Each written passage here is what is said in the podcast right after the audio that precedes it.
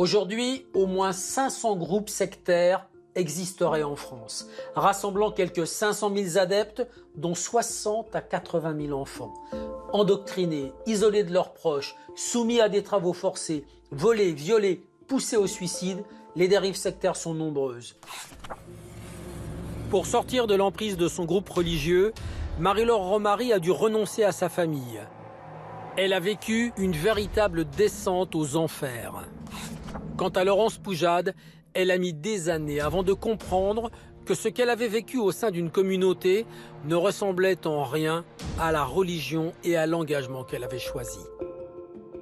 Pourquoi devient-on membre d'une secte? Comment expliquer le succès foudroyant de quelques-uns au prix de la soumission des autres? Comment distinguer pratiques religieuses et dérives sectaires? Pour comprendre, j'ai rencontré Charline Delporte, présidente du CAFES, le Centre national d'accompagnement familial face à l'emprise sectaire, et Serge Blisco, président de la Mivilude, la mission interministérielle de vigilance et de lutte contre les dérives sectaires. Mais d'abord, le témoignage émouvant de Marie-Laure Romary.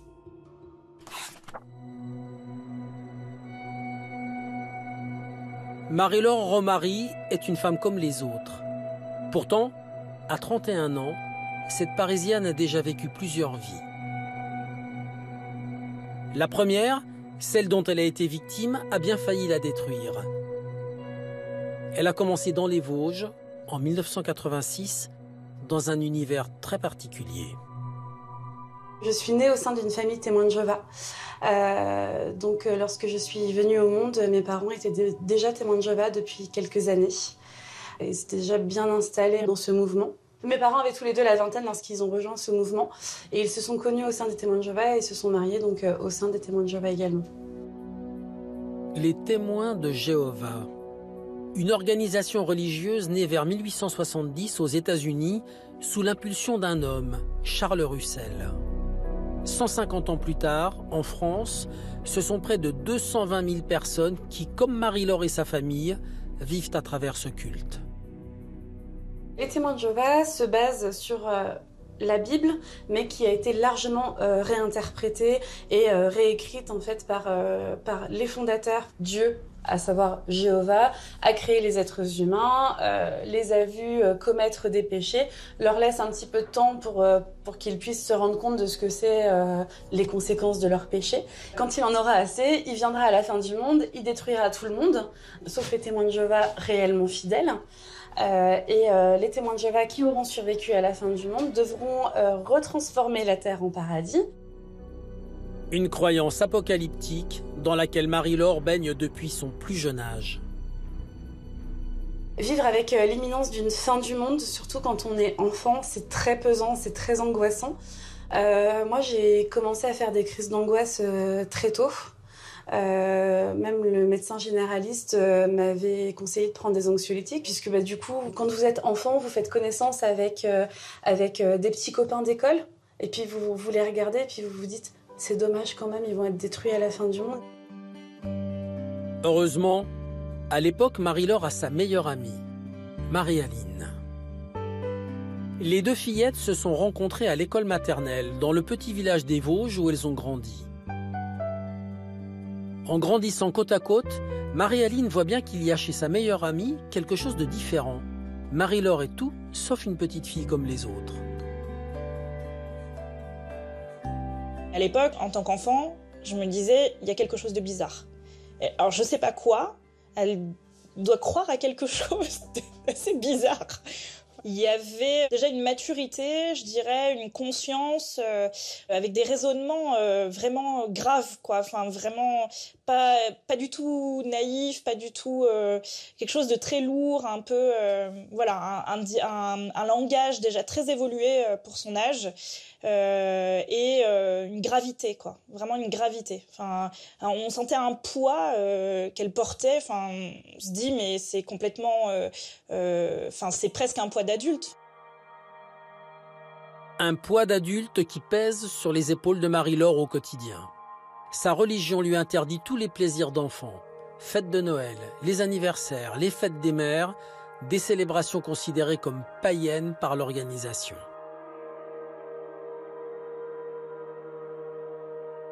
L'enfermement chez les témoins de Jéhovah, il n'est pas physique parce qu'au final, on est au milieu de tout le monde. Je suis allée à l'école avec tout le monde.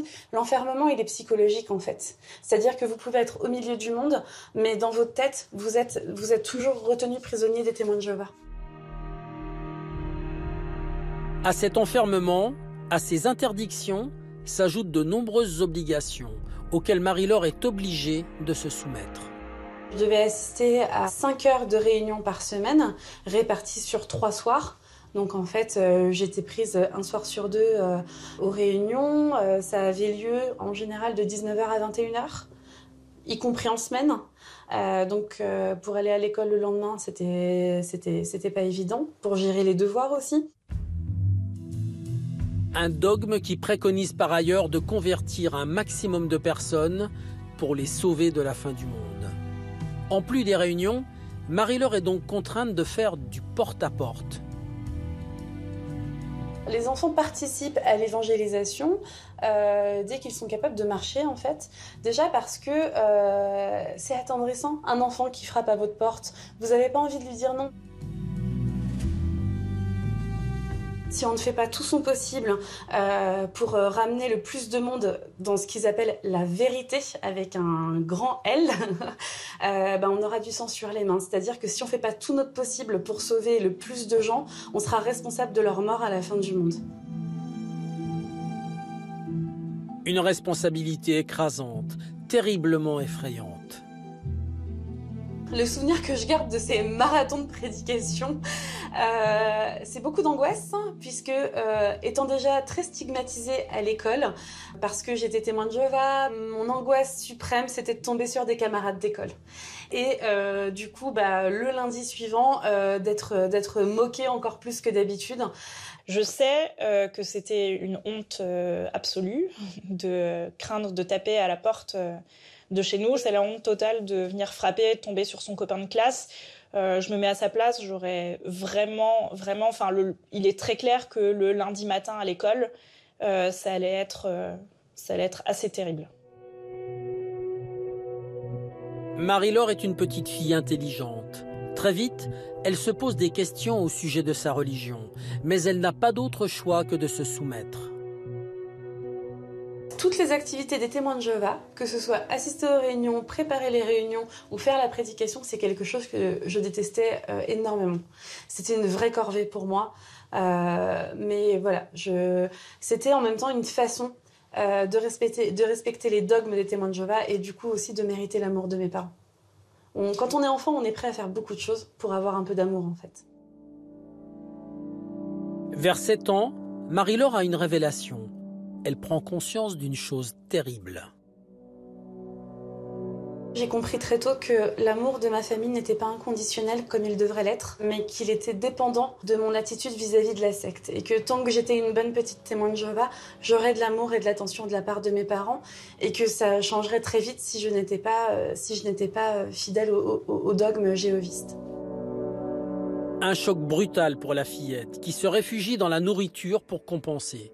Mais là encore, il n'y a pas de liberté. La nourriture, c'est assimilé à de la gloutonnerie. Donc ma mère euh, me mettait au régime en disant euh, tant que tu manges trop, c'est que tu rends un culte à la nourriture au lieu de Jéhovah et du coup tu n'auras pas la vie éternelle. Ma mère était euh, très violente dans ses propos, en disant que bah, j'étais une grosse vache, hein, que j'étais j'étais trop grosse, que je pouvais pas continuer comme ça. Quand Marie-Laure a 14 ans, ses parents décident de quitter le froid des Vosges pour le soleil de Montpellier. Pour l'adolescente, c'est un déchirement. De quoi attiser sa rébellion et sa soif de liberté. En arrivant au lycée, j'ai commencé à faire davantage connaissance avec des camarades qui n'étaient pas témoins de Jéhovah parce que le fait aussi d'être dans, une nouvelle région faisait que je n'étais pas forcément avec des, je n'étais pas forcément surveillée par des petits copains témoins de Jéhovah. En cachette, Marie-Laure s'émancipe elle découvre les plaisirs de la transgression. Désormais, dans son sac, elle planque maquillage et tenue sexy pour changer d'apparence une fois arrivée au lycée. J'ai commencé aussi à devenir moi-même et du coup à attirer d'autres personnes qui ont commencé à me donner confiance en moi et à m'aider à m'accepter telle que j'étais. Là, je commence à poser des actes et à commencer à me donner le droit d'être euh, moi indépendamment, indépendamment des témoins de Jéhovah. Marie-Laure ne supporte plus les interdits de la religion qui deviennent de plus en plus oppressants. Elle n'a pas le droit de fréquenter de trop près des non-témoins de Jéhovah, de boire, de fumer, de voter ou d'avoir des relations sexuelles hors mariage. Or, Marie-Laure va rencontrer un garçon et découvrir l'amour. C'est l'homme avec qui j'ai perdu ma virginité, donc quand j'avais 17 ans et demi. Euh, et là, clairement, j'ai commis un gros péché puisque les relations sexuelles en dehors du mariage sont totalement proscrites chez les témoins de Jéhovah. Donc, ça a été une façon de me dire, je commets un péché qui de toute façon euh, va faire que même si je le voulais, je n'aurais pas le droit à la vie éternelle. Marie-Laure a atteint le point de non-retour. Après de nombreuses nuits sans sommeil, elle décide de prendre son courage à deux mains et de présenter son amoureux à sa famille. Je vois ma mère partir complètement en furie. Euh, me dire qu'il n'est pas témoin de Jéhovah, que ça ne se fait pas, que je ne suis pas censée avoir de relation avec un homme qui n'est pas témoin de Jéhovah. Je lui dis, mais maman, je suis tombée amoureuse de lui. Et là, sa réponse qui résume toute mon enfance, oui, Marie-Laure, mais les sentiments, ça se dompte. Marie-Laure comprend ce jour-là qu'elle va devoir faire un choix, probablement le plus difficile de son existence, un choix qui donne le vertige. J'ai passé beaucoup de nuits à pleurer. J'avais mal au ventre à me dire mais comment je vais pouvoir vivre sans eux? Ça me plongeait dans un, dans un désespoir, dans, une, dans un état dépressif permanent. Euh, et puis bah, je me suis dit, bah, j'ai longtemps pesé le pour et le contre entre ma liberté et, euh, et le prix de ma famille. Marie-Laure va-t-elle trouver le moyen de concilier l'inconciliable, sa soif de liberté et sa religion, son amoureux et sa famille?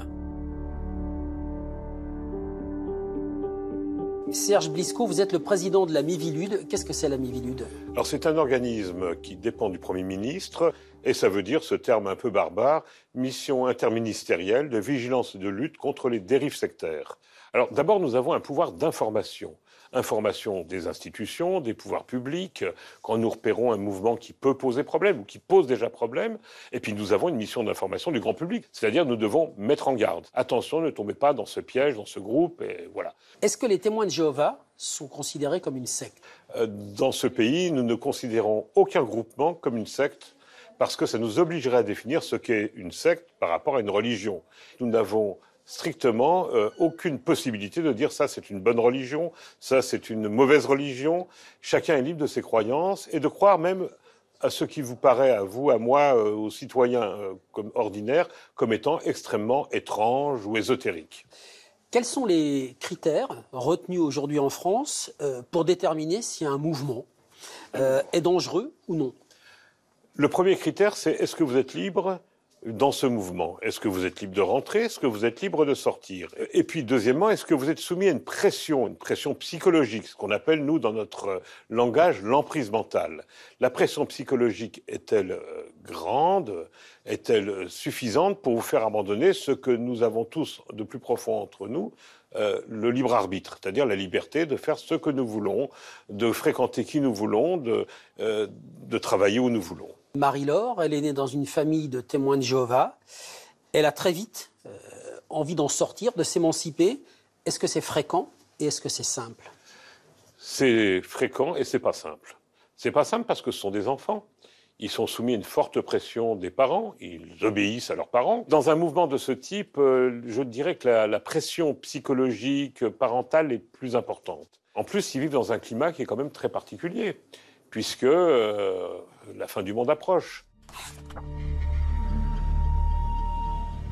Comme Marie-Laure, Laurence Poujade a vécu une expérience très douloureuse dans un mouvement religieux. En 2010, Laurence Poujade a 34 ans quand elle quitte la communauté des Sœurs apostoliques de Saint-Jean et leur vie de prière.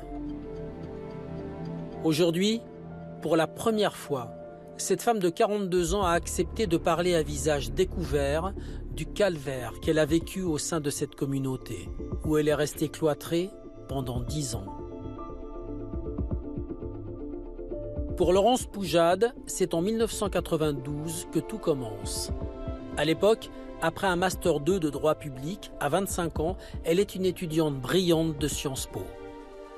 J'étais une très grande bosseuse, donc euh, très euh, ermite de bibliothèque, euh, en m'autorisant évidemment des distractions à droite à gauche, des soirées, des, des repas, etc.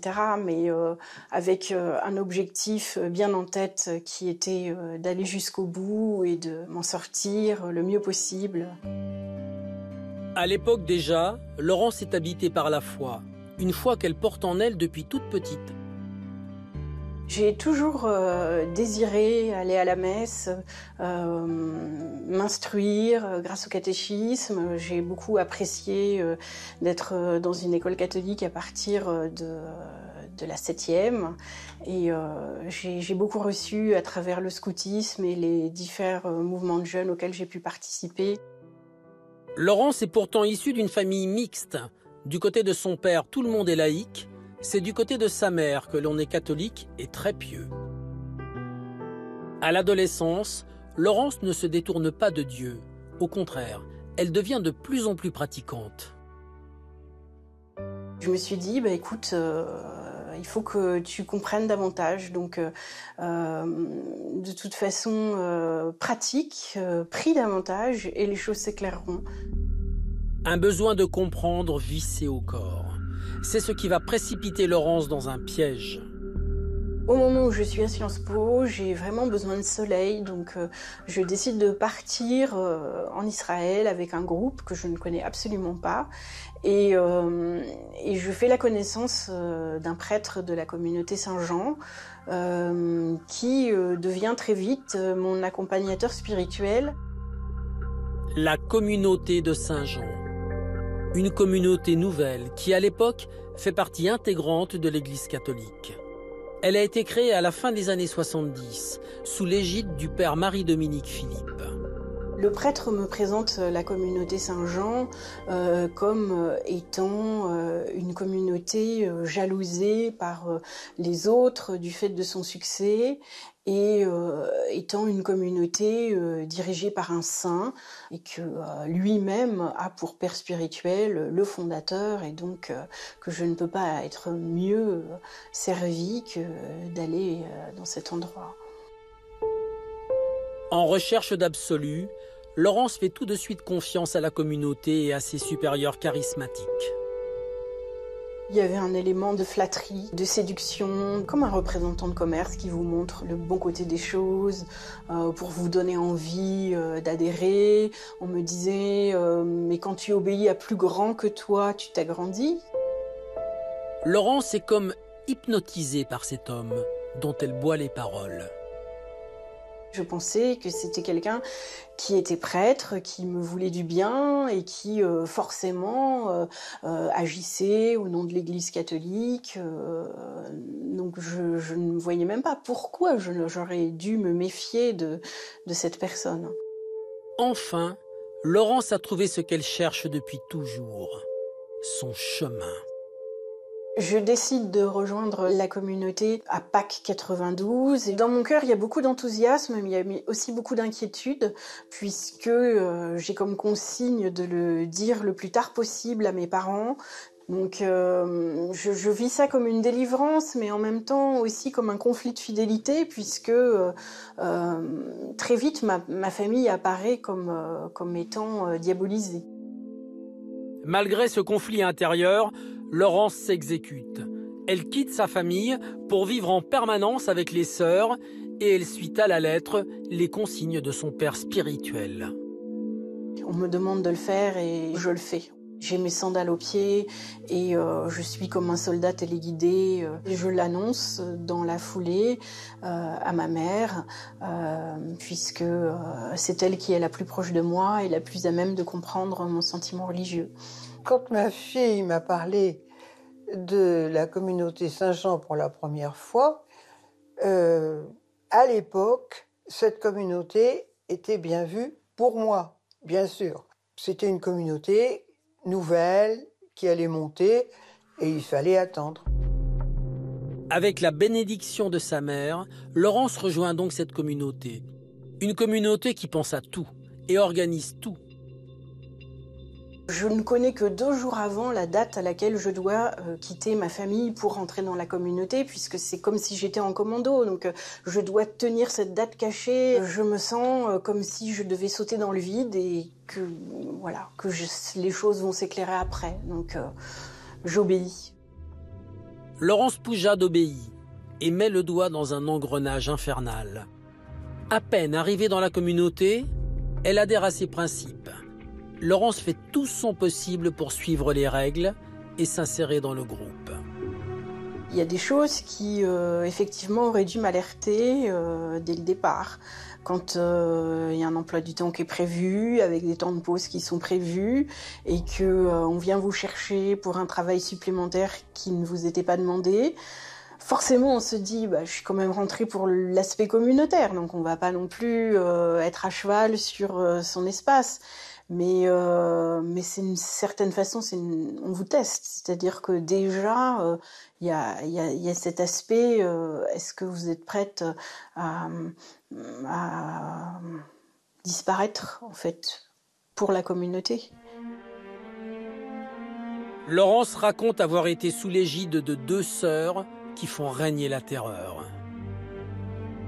Dès que je suis rentrée, on m'a expliqué que euh, il fallait que je coupe tout contact avec ma famille pendant six mois.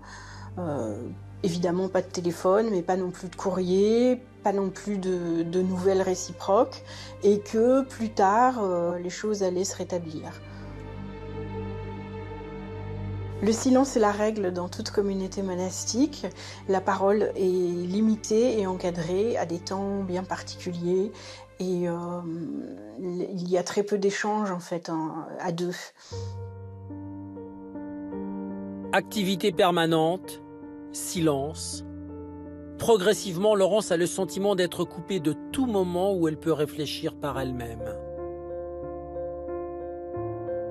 J'avais des insomnies la nuit, donc euh, j'étais comme un zombie. Je dormais sur une paillasse, euh, donc euh, ça n'aide pas au discernement. Donc effectivement, les temps libres, c'est plutôt un temps de promenade ou de chapelet. ça n'est jamais un temps désœuvré où on peut. moi, je n'ai jamais trouvé le temps d'écrire et de toute façon, ça m'était interdit. Donc c'est pour un peu vérifier que je suis capable de préférer la communauté à ma famille et que euh, je n'ai pas d'état d'âme et que je ne vais pas chercher à revenir en arrière. Ça m'a paru tout à fait anormal parce que euh, j'ai entendu parler de beaucoup de communautés et quand on est postulante, on va, on vient, on voit sa famille. Euh, on n'a pas du tout les mêmes euh, réactions que ce que ma fille avait eu. Ce que Françoise ne voit pas, c'est que sa fille Laurence est désormais sous emprise. Je suis devenue finalement quelqu'un dont on pouvait disposer à son gré, puisque la supérieure a droit de vie et de mort sur moi. C'est elle qui doit décider par rapport à, des décisions de santé. D'ailleurs, il m'est arrivé quelque chose de grave puisque euh, j'ai eu un, abcès euh, à la mâchoire qui a commencé à enfler euh, jusqu'à atteindre la taille d'une coque de noix qui était extrêmement visible à l'extérieur de la joue. C'est le père d'une des postulantes qui était médecin qui est passé par hasard et qui a vu que ma joue était sur le point de fistuler, c'est-à-dire que l'abcès était sur le point de se répandre à l'extérieur. Et donc c'est lui qui a insisté pour que je sois transportée à l'hôpital. Pendant trois mois, je ne reçois pas de nouvelles de ma fille. Et un jour de novembre, je reçois un coup de téléphone de la supérieure générale pour me dire que ma fille a besoin d'être hospitalisée. Le chirurgien n'a pas compris comment il était possible de me laisser dans un tel état de maltraitance sans être intervenu. Pourtant, sitôt soignée, Laurence rejoint la communauté. Je ne réagis pas parce que j'ai toujours ce sentiment d'une vocation qui doit s'accomplir et je suis prête à tous les sacrifices, euh, y compris euh, celui de mes propres intérêts, pour pouvoir être acceptée par le groupe.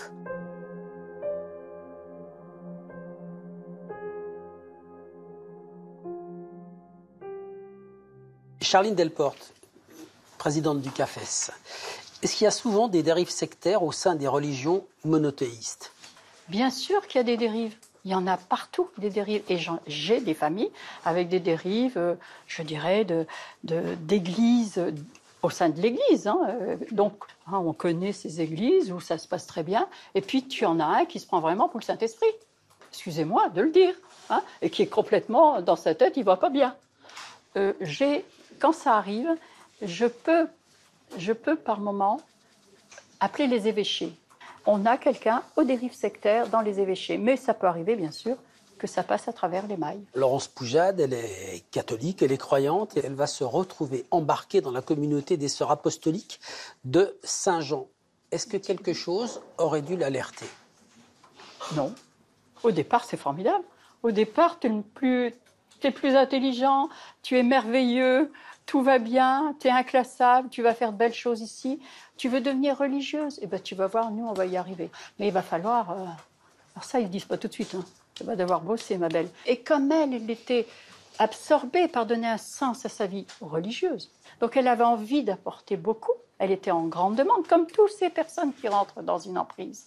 Et bien, naturellement, il y a là une adhésion. Ce qui est étonnant, c'est que malgré les alertes, Laurence, y retourne dans la communauté Saint-Jean. Mais parce que elle fait rechute. Pourquoi? Parce que le fait même d'avoir... Parce que la rechute, ça existe hein, dans le fait sectaire, mais comme dans toutes les autres addictions. Donc, elle n'en avait pas encore eu assez de son expérience sectaire. Donc, il a fallu qu'elle recommence pour voir jusqu'où elle aurait pu aller. Et comment vous expliquez ça, euh, Charline Delporte? C'est comme la femme battue qui continue à se faire battre. Voilà, c'est exactement ça. On est devant le bureau et devant ce bourreau, eh bien, c'est un peu, oui, le syndrome de Stockholm. On en a encore besoin. Le leader sectaire va l'utiliser l'utiliser comme un objet. Il peut faire ce qu'il veut de sa chose. Retrouvons Marie-Laure Romary. Elle a grandi dans une famille de témoins de Jéhovah et petit à petit s'en est émancipée. Un besoin de liberté qui risque de lui coûter l'amour des siens. À force de patience et de diplomatie, Marie-Laure a réussi à convaincre sa famille de la laisser monter à Paris pour suivre des études de stylisme. Ses parents ont cédé, mais sa mère la menace. Elle m'a dit attention, si quand tu fais ta vie à Paris, on s'aperçoit que tu ne suis plus les témoins de Jéhovah, on te coupe les vivres. Un ultimatum que Marie-Laure va finir par oublier dans les bras d'un homme. Je rencontre quelqu'un à Paris, je tombe follement amoureuse de lui et je décide d'aller m'installer chez lui euh, sans le dire à mes parents, en fait, en cachette. Ma mère, qui est euh, très curieuse, qui est très soupçonneuse, ouvre mes courriers euh, et découvre en fait mes relevés de compte et s'aperçoit que je ne lui ai pas dit toute la vérité. Et, du coup, bah, je sens l'étau qui se resserre et un dimanche, je prends mon téléphone et je dis à mes parents, voilà, je, je ne veux plus être témoin de Jéhovah, je quitte les témoins de Jéhovah. Une décision accueillie avec une brutalité inouïe. Ma mère se met à hurler, mon père pleure, me dit que je lui ai gâché, euh, que j'ai tout gâché, qu'ils euh, ils avaient tout pour être heureux et que, et que j'ai tout gâché. Euh, et là, bah, mes parents bah, me demandent de ne plus revenir en fait. En refusant cette religion imposée, Marie-Laure est reniée, rejetée par ses parents, mais pas seulement. Lorsqu'on quitte les témoins de Jéhovah, lorsqu'un membre euh, donc des témoins de Jéhovah quitte la secte, euh, les autres personnes doivent s'abstenir d'avoir tout contact avec lui. Désormais, Marie-Laure doit vivre sans ses parents, mais aussi sans sa sœur. Là, je me retrouve euh, petit bout de femme de 18 ans face au chantier de ma vie, à devoir faire face au fait de trouver un logement, de trouver un emploi en n'ayant que le bac, à devoir faire le deuil de personnes qui ne sont pas décédées, à devoir faire le deuil de, de la situation que j'ai pu avoir avant.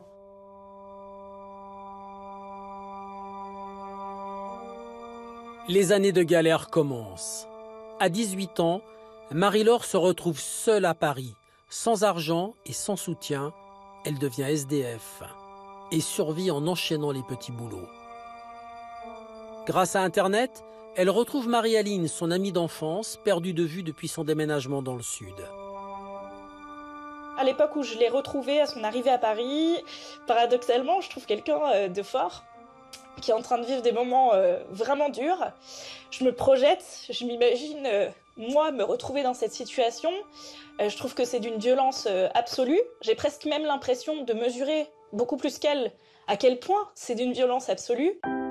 Marie-Laure se montre forte, mais en réalité, elle s'enfonce. La rupture avec sa famille est une blessure qui refuse de cicatriser. Il y a un jour euh, où j'appelle mes parents pour leur dire que j'ai envie d'aller les voir et mes parents me disent Marie-Laure, tu es morte pour nous.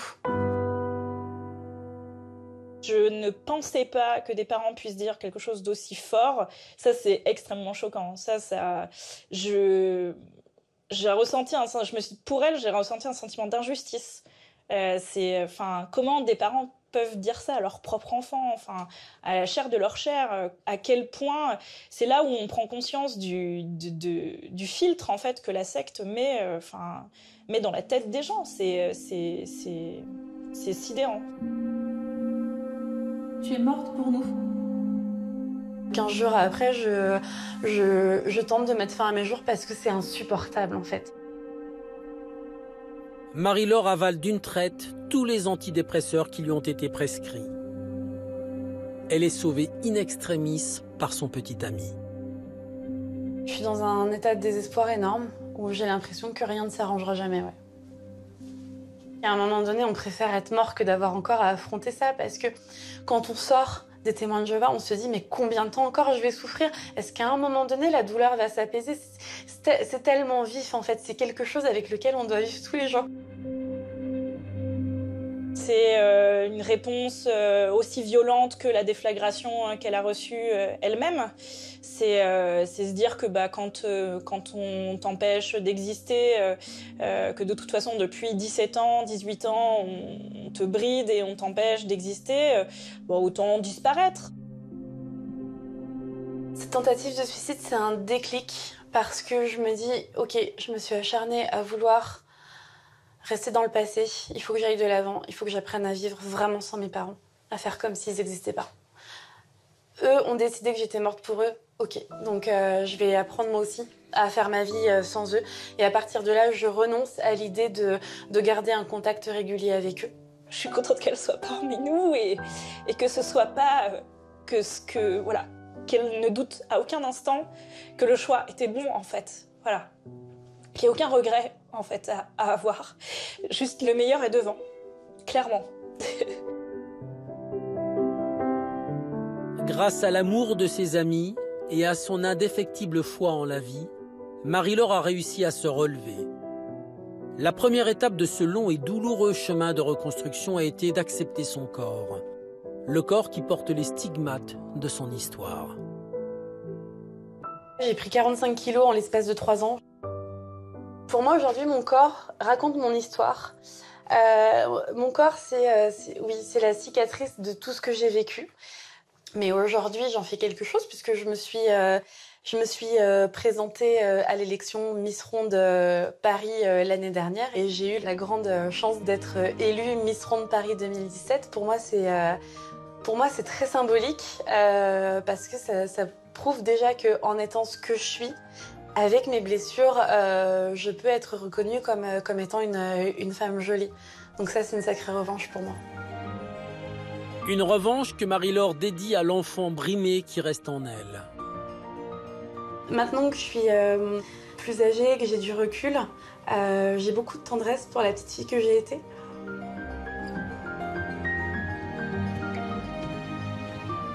J'ai, je trouve ça profondément injuste. En fait, euh, un enfant, quand il vient au monde, il vient avec sa personnalité, avec, avec ses particularités. Et le contrat, quand on est parent, c'est qu'on s'engage à l'aimer quel qu'il soit, en fait. On ne peut pas attendre de son enfant qu'il soit tel qu'on a décidé. C'est interdit. Enfin, c'est, on est en train de casser toute la richesse humaine d'un enfant qui est en pleine construction. Rien à reprocher à la petite fille qu'elle a été. Et c'est ce message que Marie-Laure veut faire passer à ses parents. Tout n'a pas été facile. Il y a 13 ans de ça, j'étais une SDF, j'avais euh, j'avais un bac. Euh, Aujourd'hui, je suis diplômée d'un bac plus 4 et euh, bientôt, j'espère, d'un bac plus 5. Donc ça, c'est une sacrée revanche pour moi. J'ai une force et une joie de vivre que vous pourriez jamais imaginer, en fait. J'ai construit ma vie et euh, voilà, je suis fière de moi. Je suis vraiment fière de moi. Je suis heureuse. Euh, je voilà, j'ai je réalise euh, mes rêves tous les jours et euh, je vous en veux pas, surtout, en fait. Si Marie-Laure témoigne aujourd'hui, c'est aussi pour une personne qu'elle n'a jamais rencontrée, mais qui lui manque cruellement. C'est ma nièce. Euh, j'ai appris il y a 8 ans de ça que j'étais tata. Et euh, c'est quelqu'un que j'aimerais beaucoup connaître parce que quelque part, elle me rappelle la, petite fille que j'ai été. Je veux qu'elle sache qu'on peut s'en sortir. euh, et que jusqu'à la fin de ma vie, en fait, elle aura une famille à Paris ou ailleurs si je déménage. Mais Tata Marie-Laure sera toujours là, en fait, le jour où elle se pose des questions, le jour où elle veut sortir. Après avoir passé 18 ans au sein des témoins de Jéhovah, Marie-Laure veut désormais passer le reste de sa vie à les combattre. Pour moi, les témoins de Jéhovah ruinent des vies. Euh, moi, si j'avais été jusqu'au bout, aujourd'hui, je serais pas là pour vous parler. Je serais morte, en fait, à cause des témoins de Jéhovah.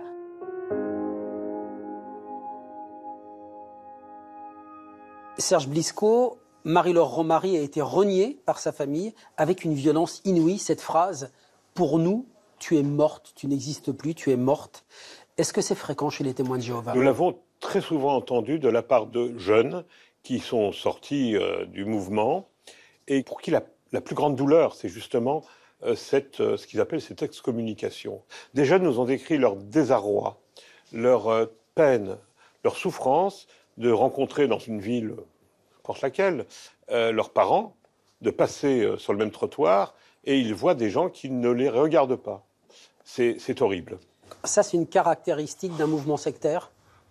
Oui, d'un mouvement intégriste, d'un mouvement, euh, mouvement où le- la dérive sectaire a pris le pas sur la réflexion et sur l'amour familial.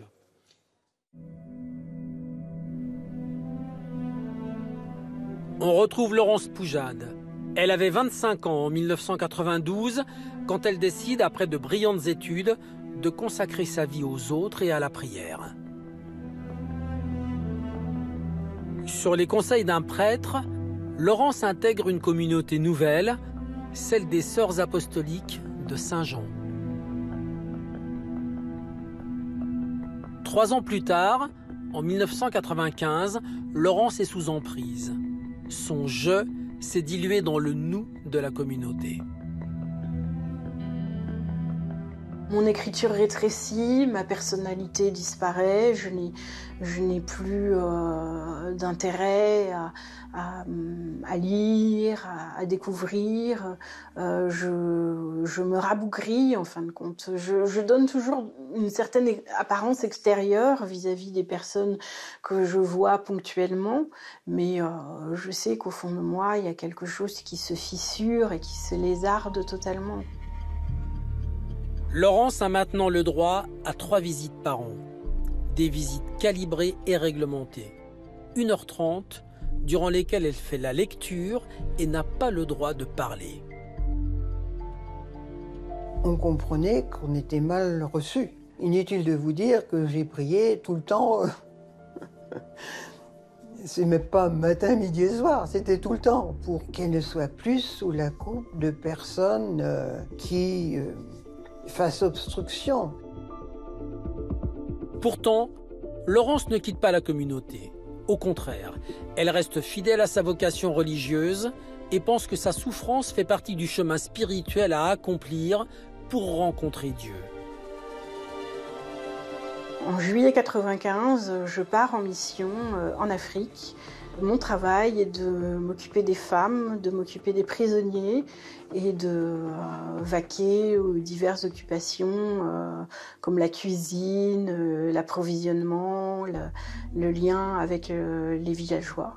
Et pendant que je suis en mission, donc depuis presque un an, ma supérieure locale m'envoie faire un pèlerinage qui consiste à marcher dans des conditions assez difficiles. Nous avons fait 50 euh, km en deux jours, en plein soleil, et je n'avais pas d'eau potable.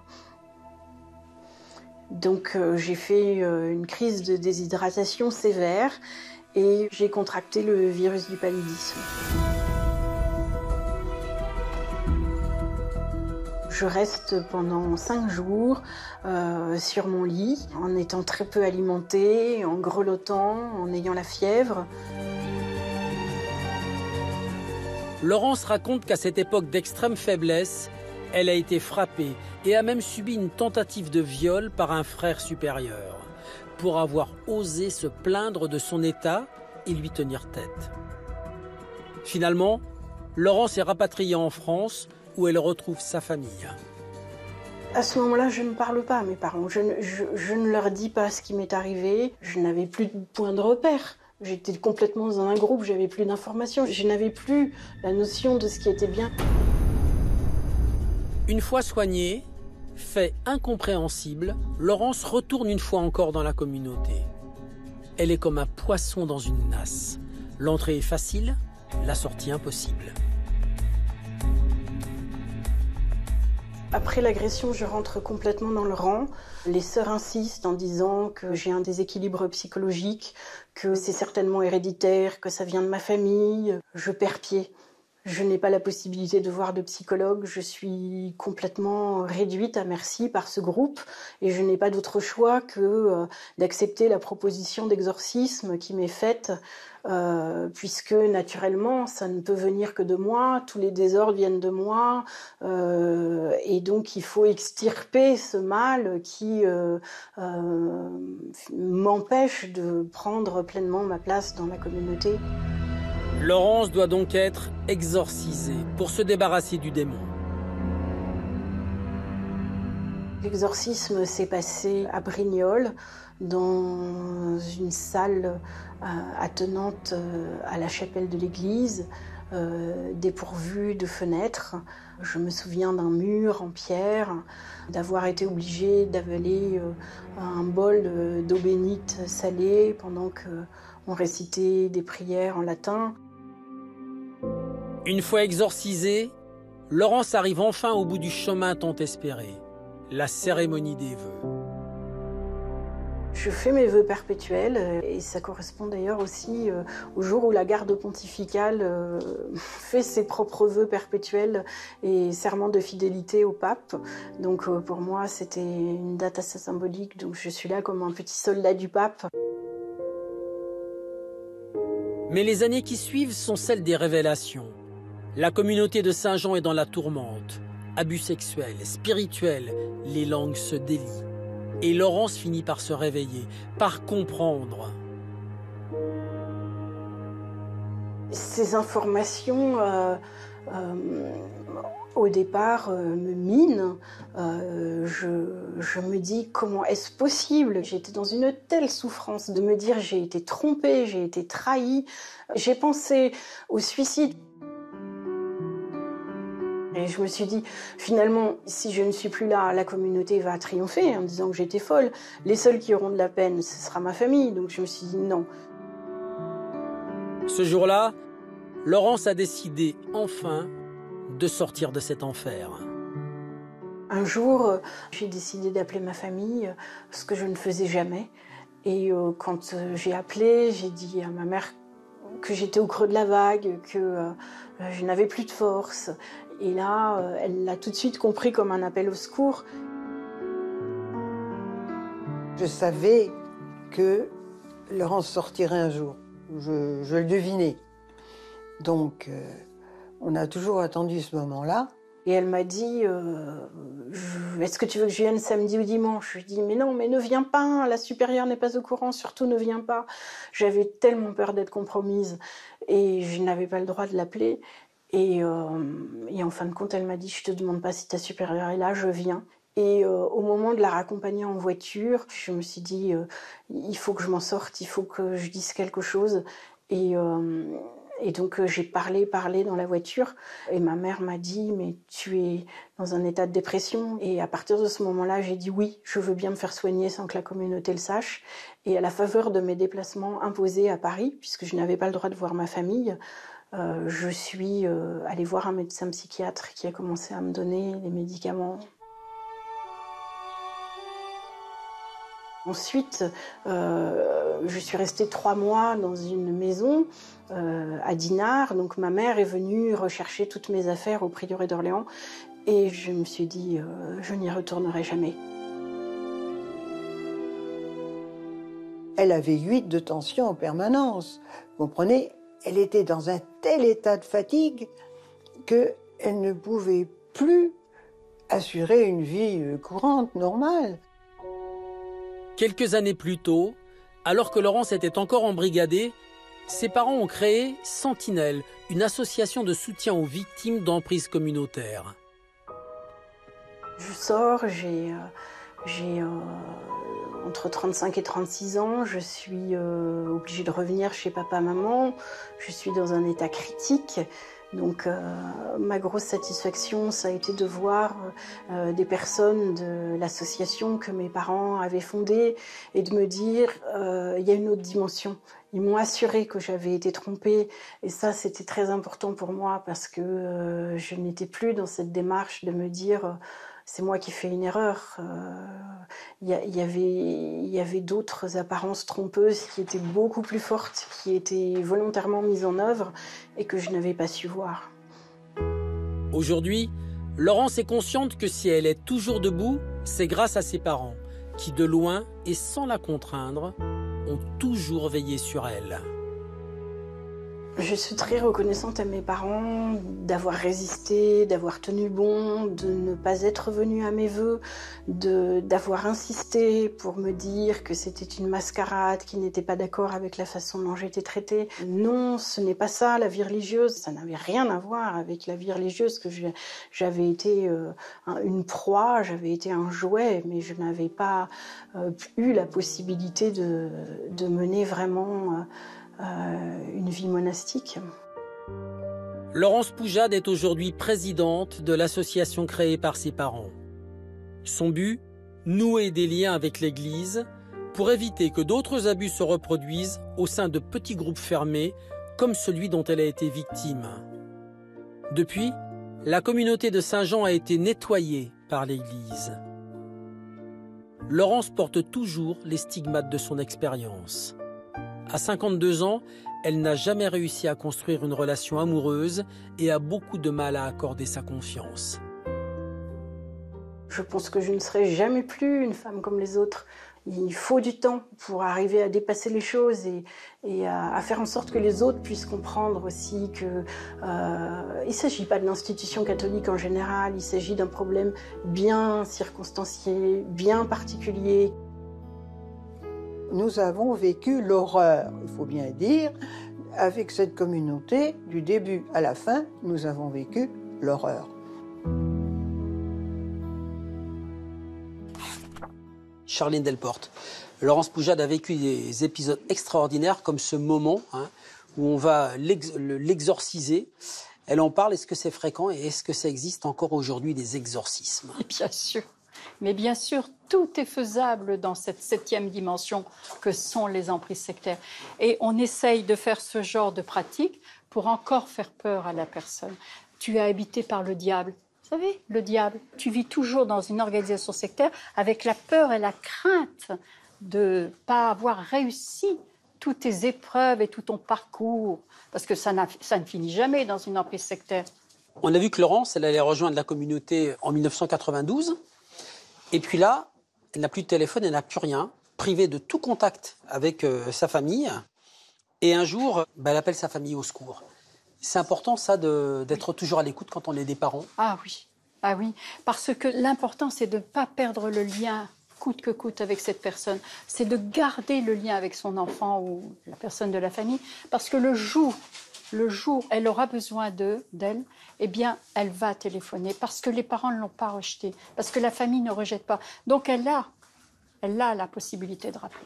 Quel est le premier conseil que vous leur donnez systématiquement? S'informer. et ne pas, ne pas non plus imaginer que ça n'arrive qu'aux autres. Le fait sectaire est bien là, c'est une personne sur dix, et ça peut arriver à n'importe qui, à vous, à moi, ça dépend de votre moment de vulnérabilité. Serge Blisco, l'Église a nettoyé hein, cette communauté de Saint-Jean. Aujourd'hui, euh, est-ce qu'elle fait partie des mouvements que vous continuez à garder à l'œil puisqu'elle existe encore un peu?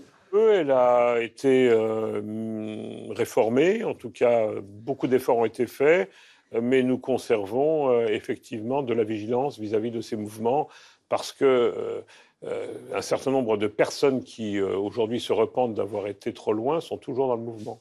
Quel serait votre dernier conseil? Pour des personnes en proie à des dérives sectaires je donnerais un, double conseil aux familles et aux personnes. Aux familles, euh, bien évidemment, de nous contacter. Euh, nous avons un site qui est très 2500 signalements par an quand même, hein, donc euh, nous sommes très sollicités. Aux personnes, je leur dirais essayez, essayez de réfléchir par vous-même, essayez de vous dire que ce qui vous arrive n'est pas tout à fait normal, essayez de retrouver des liens avec la société, avec la famille, avec ceux qui vous entourent et qui vous aiment. Réagissez. Voilà réagissez, reprenez le dessus. Je sais que ce n'est pas facile, mais on est là pour vous aider et pour vous tendre la main.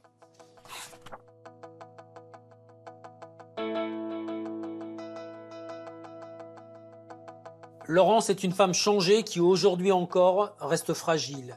Quant à Marie-Laure, elle espère toujours, secrètement, pouvoir un jour renouer avec sa famille.